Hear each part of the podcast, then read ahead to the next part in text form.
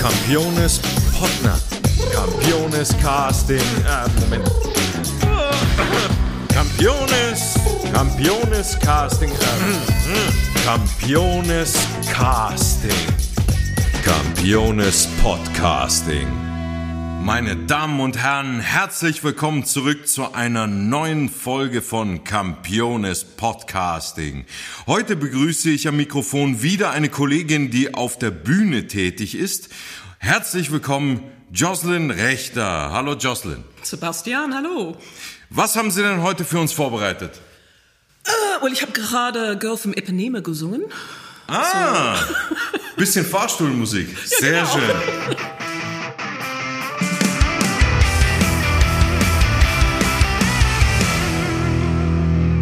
Bist aus Melbourne Ja. in Australien, äh, bist auch dort aufgewachsen. Was ist für dich denn der größte Unterschied zwischen Melbourne und Wuppertal? Und was sind denn die größten Gemeinsamkeiten? Die Gemeinsamkeiten sind, wie lieb die Menschen sind. Das ist ganz einfach. Und weil es jetzt aktuelles ist, in diesen Jahrenzeit wird es Sommer. So für mich gerade, ich denke an Weihnachten und für uns ist es ganz normal, dass wir am Schnee und Winter denken, weil die Films und, und Weihnachten, Kärtchen und so haben immer Winterbilder, aber wirklich, man, man geht schwimmen Ja, ja, ist- Weihnachten früh und das ist, das ist wirklich für mich. Naja, im, im wahrsten Sinne des Wortes verkehrte Welt. Kommen wir denn zur Oper zurück. Wie bist du denn zur Musik und zur Oper gekommen? Gab es da irgendein Schlüsselerlebnis, das dich zur Oper gebracht hat? Ich habe nie als Kind etwas mit Musik zu tun gehabt, außer als ich äh, neun Jahren als Balletttänzerin war.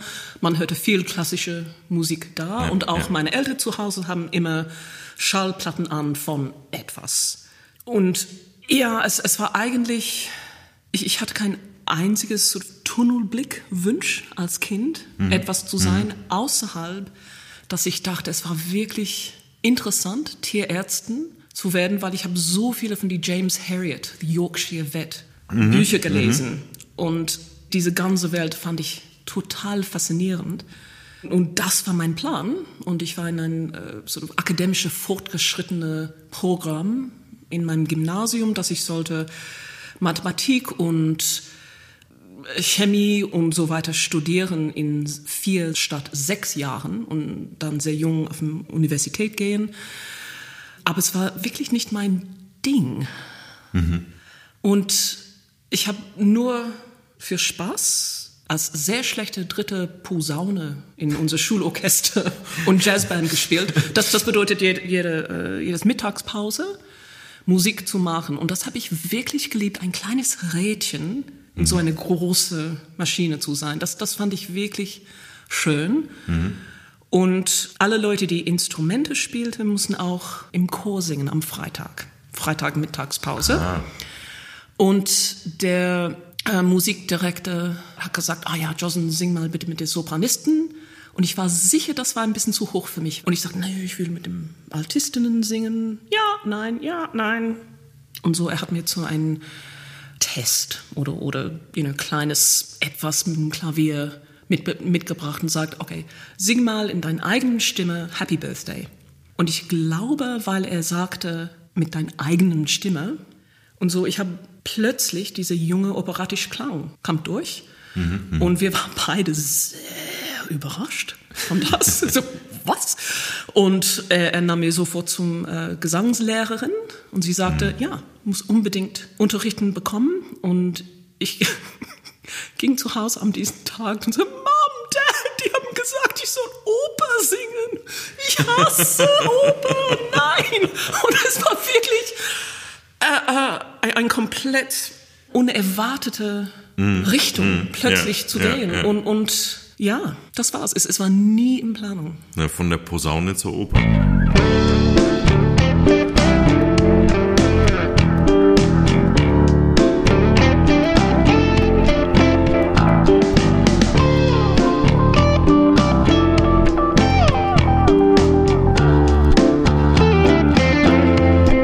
Nachdem du dann herausgefunden hast, dass du Sängerin werden willst, hattest du dann eine Outback-Tour durch Australien eben mit der Zauberflöte. Mhm. Magst du uns darüber etwas erzählen, so einige Details, beziehungsweise was man sich darunter vorstellen kann unter so einer Tour?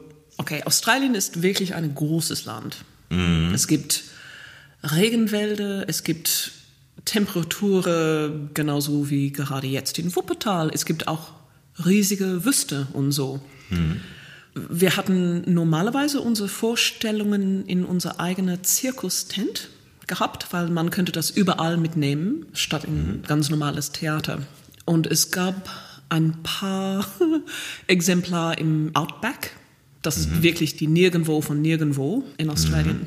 Und unsere Temperatur war ungefähr 30 Grad und extrem nass, extrem schwül. Mhm. Und unsere Kostüme waren sehr schön historische Kostüme, so schwer und, und so. Und es gab Tage, wo es so verdammt heiß war, mhm. dass alle die Perücke sind so hängen geblieben und, und wir haben, haben unser Quintett oder Trio auf der Bühne gemacht und sofort hinter der Bühne gerannt und vor einem großen Ventilator gestanden, Röcke mhm. hoch, hochgehebt und es kommt frische Luft endlich. Und mhm. das war so extrem, das war wirklich schwer. Und Kannst du uns ein bisschen beschreiben, wie die Route war? Also eben, äh, wo habt ihr denn angefangen und wie seid ihr denn gefahren? Also um uns einen äh, kleinen Überblick zu geben, wie die Route ausgesehen hat. Das ist eine sehr lange Zeit her. Um. du musst uns das? nicht jedes war, Dorf... Nein, nein, nein, nein, aber, aber die, die Richtung war, wir haben in Sydney alle Proben gehabt, mhm. aber dann zwei Stunden südlich von Sydney Mhm. Bisschen rundherum in New South Wales, dann äh, Tasmanien und dann die lange Strecke, bisschen in Melbourne, aber dann die lange Strecke auf dem Westküst mhm, äh, mit Bus und dann es gab einen Punkt, wo es gibt nichts außer als Wüste. Mhm, mhm, so, da haben wir Flugzeug nach Darwin. Das ist die oberste, well, ein, eine von den obersten Städte mhm, mhm, in Australien. Da gesungen. Und das hat Monate gedauert. Das glaube ich.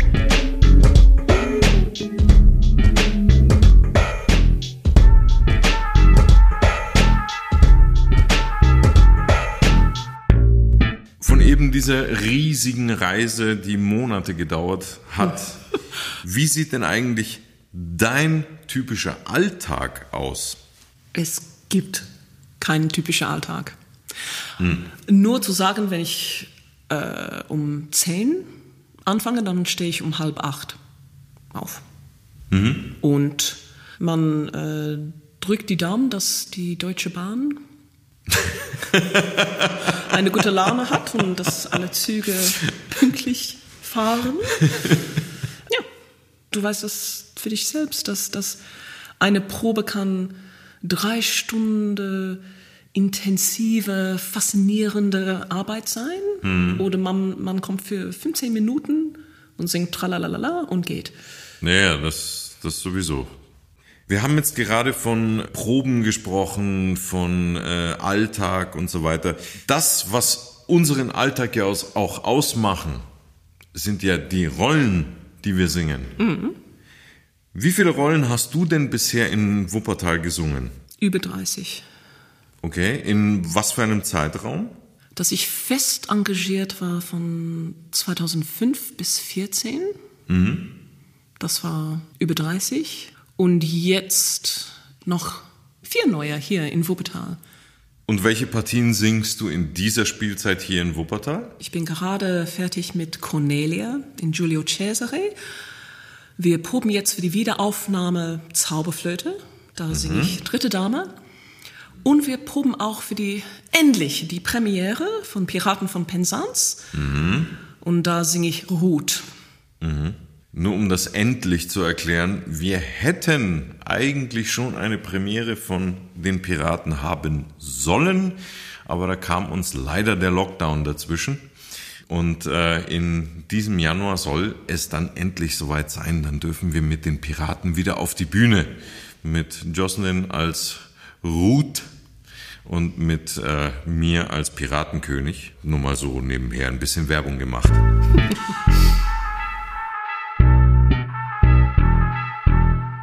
In eben dieser ganzen Zeit, die du in Wuppertal tätig warst, hast du sicherlich einige Momente, Produktionen, Partien, an die du dich am liebsten zurückerinnerst. Oh ja. Wel welche wären das zum Beispiel? Zum Beispiel in Don Quixote.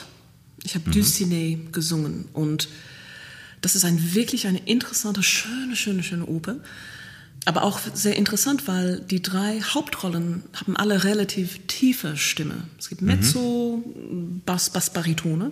Mhm, ja. Und es klang anders als andere Stücke. Und, und, das Orchester ist so schön. Aber dieses Erlebnis, Dulcinea zu singen, mhm. weil ich habe meine Kostüme geliebt, ich habe das Bühnenbild geliebt. Musik natürlich war super, unser Regisseur war super, unser Dirigent war super, die Kollegen war schön. Ich habe die Gelegenheit auf der Bühne mit einem von unseren äh, Kollegen im Chor, Javier Zapata, er hat mich begleitet auf Gitarre. Es hat so ein unglaublich schönes Ensemble-Gefühl gehabt, aber auch diese Rolle war für mich eine ganz neue Richtung, weil ich habe so viele Hosenrolle gesungen oder Nebenrolle gesungen. Aber als diese Ultrafrau zu sein mhm. und eine sehr romantische Figur und ja, das war wirklich Spaß. Aber ich habe auch die kleine Nebenrolle auch wirklich genossen. Ähm, der Fuchs in Schlaus Füchslein, mhm, mh. das war wunderbar. Aber mein Lieblingsgesamtes Abend war, wir haben zwei Stücke gemacht mit Thema Florenz. Wir hatten eine florentinische Tragödie gesungen, das ist nur drei Leute in dieses mhm. Stück. Mhm. Und dann in die Pause komplett Perücke, Schminken, Kostüm, Attitüdewechsel. Mhm. Und dann haben mhm. wir Gianni Schicchi gemacht. Ach. Und es war ein Traumabend, weil florentinische Tragödie ist wirklich eine Tragödie. Es ist hochdramatisch meine mhm. Rolle, ich sang am wenigsten mhm. von, von den drei Rollen, aber ich war ganze Zeit auf der Bühne und mit Fackel und Schwerte und, und es war unglaublich schön, interessant. Und unser Bühnenbild war schwarz und Kostüme waren schwarz. Und dann florentinische Tragödie. Es gab fast die gleiche Bühnenbild, aber alles mhm. in weiß. Und unsere Kostüme waren alle weiß und historisch schön. Und es ist so ein chaotische, lustige Stück. Hm, hm. Und ich könnte das jedes Jahr machen, diese zwei Stücke.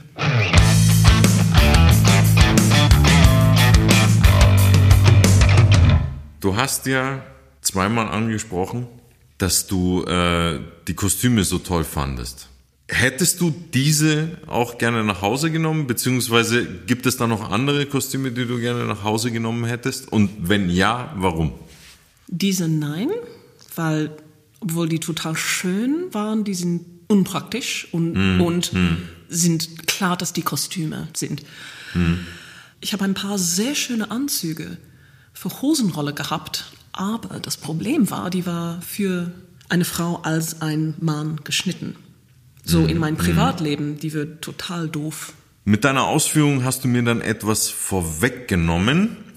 Denn als Mezzosopranistin, wie wir gerade erfahren haben, steht man ja nicht nur als Frau auf der Bühne, sondern man spielt auch des Öfteren oder manchmal, wie man, wie man es sehen mag, Hosenrollen.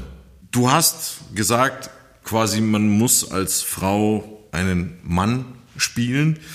Kannst du uns das ein bisschen genauer erklären, damit, damit die äh, Zuhörerinnen und Zuhörer einfach ein, ein ganz genaues Bild davon haben. Was ist denn eine Hosenrolle? Was ist der Prototyp einer Hosenrolle? Prototyp ist normalerweise ein junger Mann. Ich würde nie ein Opa spielen oder so. Das ist auch meine Domäne. der Opa. Ähm, stimmt.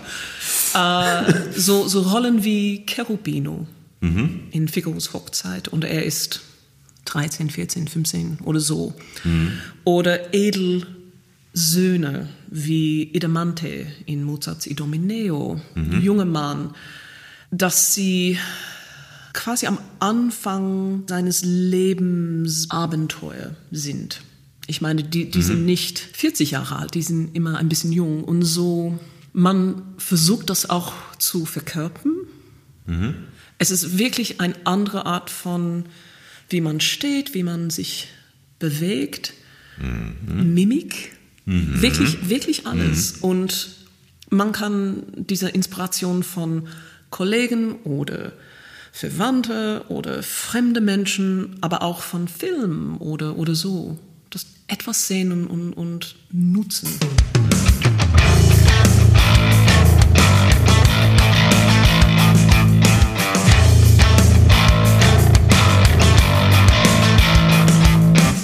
Du denn in eben dieser ganzen Fülle auch eine liebste Partie oder liebste Opernfigur, die du besonders gern spielst? Mm, es gibt so viele Standardrollen, mm. dass ich bis jetzt die Gelegenheit nicht gehabt habe zu singen. Mm. Dorabella in Così fan tutte, Carmen habe ich noch nicht gesungen. Mm. Uh, aber es gibt auch Rollen in Belcanto-Repertoire wie, wie ähm, Giovanna Simo in Anno Bolena oder Adalgisa mm. in Norma das ich sehr interessant finde als Gesangstechnik. Und von denen, die du schon mal gemacht hast, welche gefällt dir am meisten? Also welche ist deine absolute Lieblingspartie? Das ist mehr als eine. Ich kann nicht ein einziges auswählen. Dann, aber, dann aber, aber nenn mehrere. Cherubino, was für ein Geschenk für eine mm, Rolle. Mm, das mm. Ach, Traumrolle.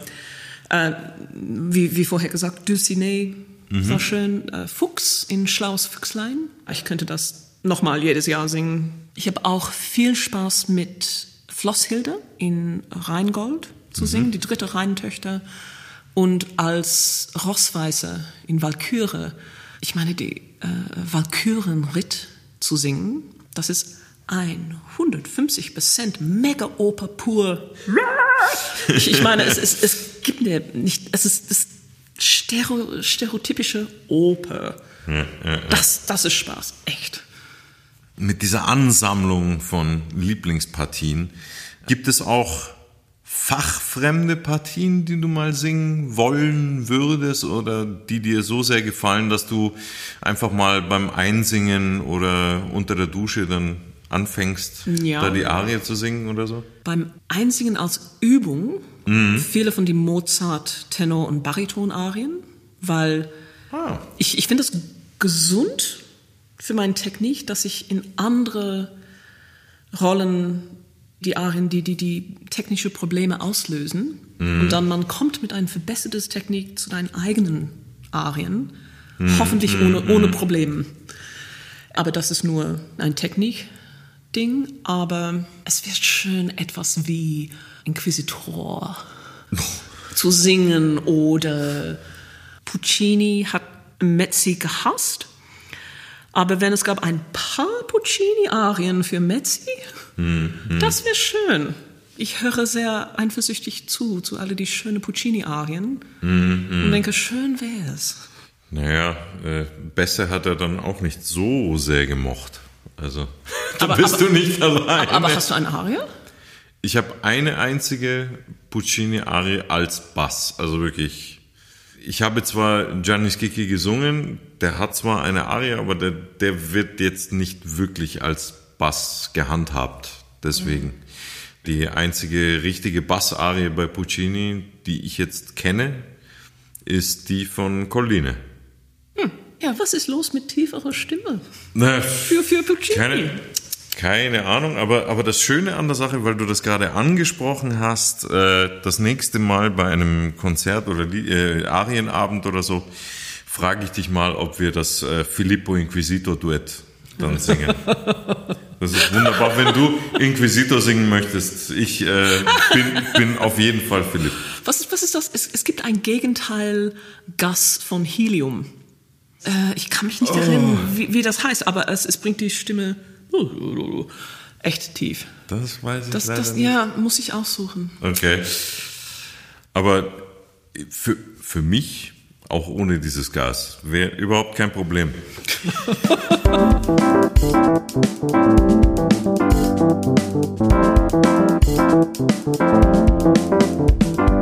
Wir haben jetzt über Stimmfach, Singen, Fachfremd, Fachpartien und so weiter gesprochen.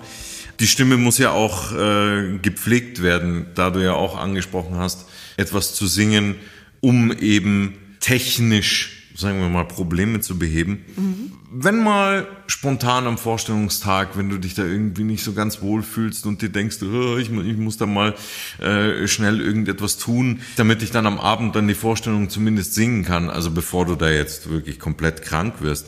Hast du da irgendeinen Geheimtipp oder Geheimrezept, irgendetwas, das die Stimme da zumindest beruhigt oder geschmeidiger macht? Ach, wenn nur. wie, wie immer für alle Sachen. Viel Wasser trinken, mhm. genug schlafen. Aber war das gar eine Art von Zauberei, wo man könnte ding, ding, ding, ding, und eine mhm. Stimme mhm. komplett gesund und gereinigt. Und äh, für, für unser Giulio Cesare, mhm. für die letzten paar Monate, ich war sehr krank für definitiv für die Premiere und für die meiste für die Vorstellungen. Mhm. Aber ein großer Teil davon war die Vorbereitung im Kopf, dass, okay, es ist nur eine Stunde heute Abend. Es ist kein großer Saal. Die Arien, die ich singen muss, sind nicht so schwer. Mhm. Wenn ich husten muss, dann, dann huste ich. Es, mhm. ist, es ist einfach so. Die Leute verstehen das. Ich glaube, ein großer Teil von gesunde Stimme zu behalten ist auch im Kopf Klarheit zu kriegen, dass, okay, ich komme durch irgendwie. Und wenn es nicht perfekt ist, dann das ist eigentlich okay, hm. weil ich bin menschlich. Und da wir von Geheimmittelchen gesprochen haben, es gibt in vielen Bereichen, nicht nur im Theater, das Thema Rituale, Aberglaube. Hast du irgendein Ritual, das du jetzt vor einer Vorstellung oder vor einer Premiere oder so unbedingt machen musst? Oder hast du irgendeinen Glücksbringer oder Talisman, der dir dann quasi über die Vorstellung helfen soll? Absolut nicht. Und das mhm. ist bewusst. Weil für mich, ich glaube, wenn es gab einen Talisman oder Ritual mhm. und es gab irgendwie einen Grund, woran du das nicht machen könntest, dann im mhm. Kopf hast du, oh mein Gott, ich habe die Kaninchenpfote nicht angestreichelt.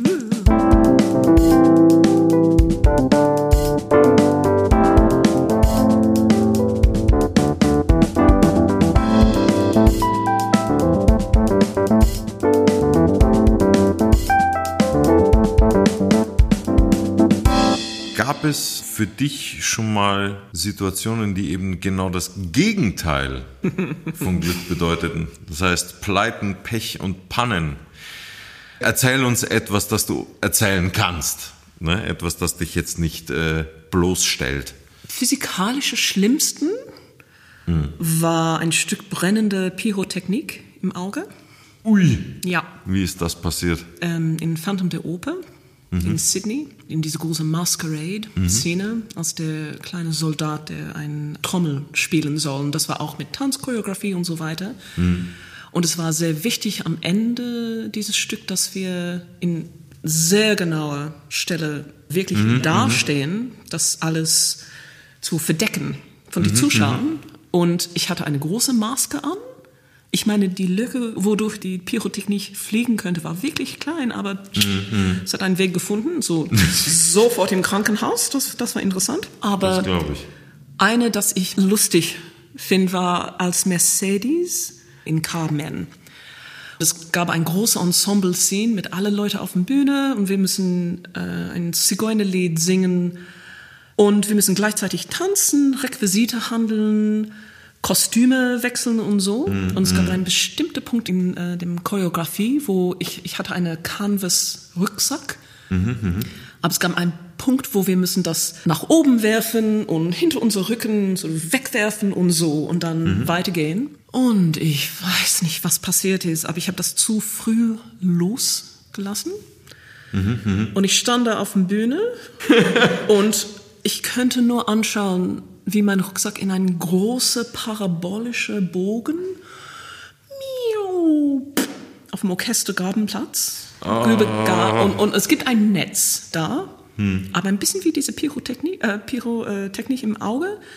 Durch die Maske, mein Rucksack hat einen, eine von die Lücke gefunden, in Orchester und genauso wie ich mich jetzt sitze, ähm, ich habe die äh, meine Hände auf mein Gesicht in so eine Horror Position, glaub ich. weil ich dachte, oh je, habe ich jemanden verletzt? Habe ich ein Instrument verletzt? Das Musik kam weiter. Ich habe so in ein quasi Trance weiter gesungen, weiter getanzt und dann danach natürlich ähm, nach der Vorstellung sofort mich entschuldigt. Es, es gab einen Bassist. Er sagte, nee, ich, ich habe bemerkt, dass etwas auf meinen Schulter war, aber nee, nee, nichts ist passiert. Ja. Bei, bei der nächsten Vorstellung eine große Flasche sehr guter Rotwein ihm gegeben. Aber diese Netz da im Open House, Kleinigkeiten, ein bisschen, ein bisschen Trivia, das wir in die 1980er, in die 80er Jahren zuerst hingemacht, weil in, ich glaube, es war ein, nicht eine Probe, vielleicht eine Vorstellung von Boris Godunov. Die haben Hühner auf der Bühne gehabt und eine hat so dü- dü- dü- zur Bühne und dann auf dem Cellist Schön. hingeflogen und seit dann haben die immer diese große Netz gehabt. Das- Und ich dann, Gell, was da alles in den Orchestergraben reinfliegen kann. ja.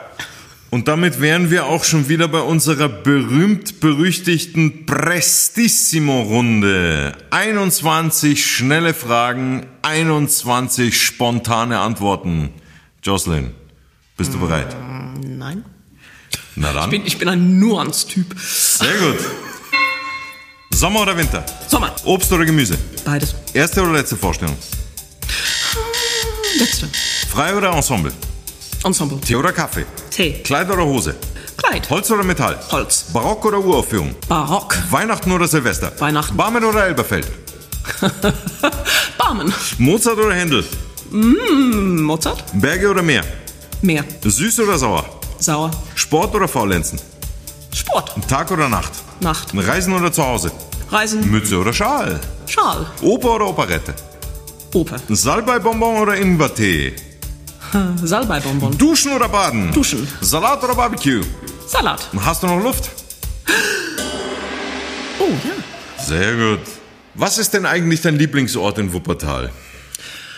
Ich würde sagen Botanischen Garten auf dem Elisenhöhe, weil da hat man ein tolles Blick über Wuppertal, aber auch die schönen Blumen und so weiter. Aber im Elisenhöhen-Café zu sitzen auf dem Terrasse oder so, das ist wirklich schön, aber auch ähm, bei Freunden, weil das ist ein Herz von Wuppertal für mich. Das ist nicht ein Ort, es ist sehr gute, langstehende Freunde hier in Wuppertal. Das, das ist auch mir sehr wichtig. Und was machst du heute noch?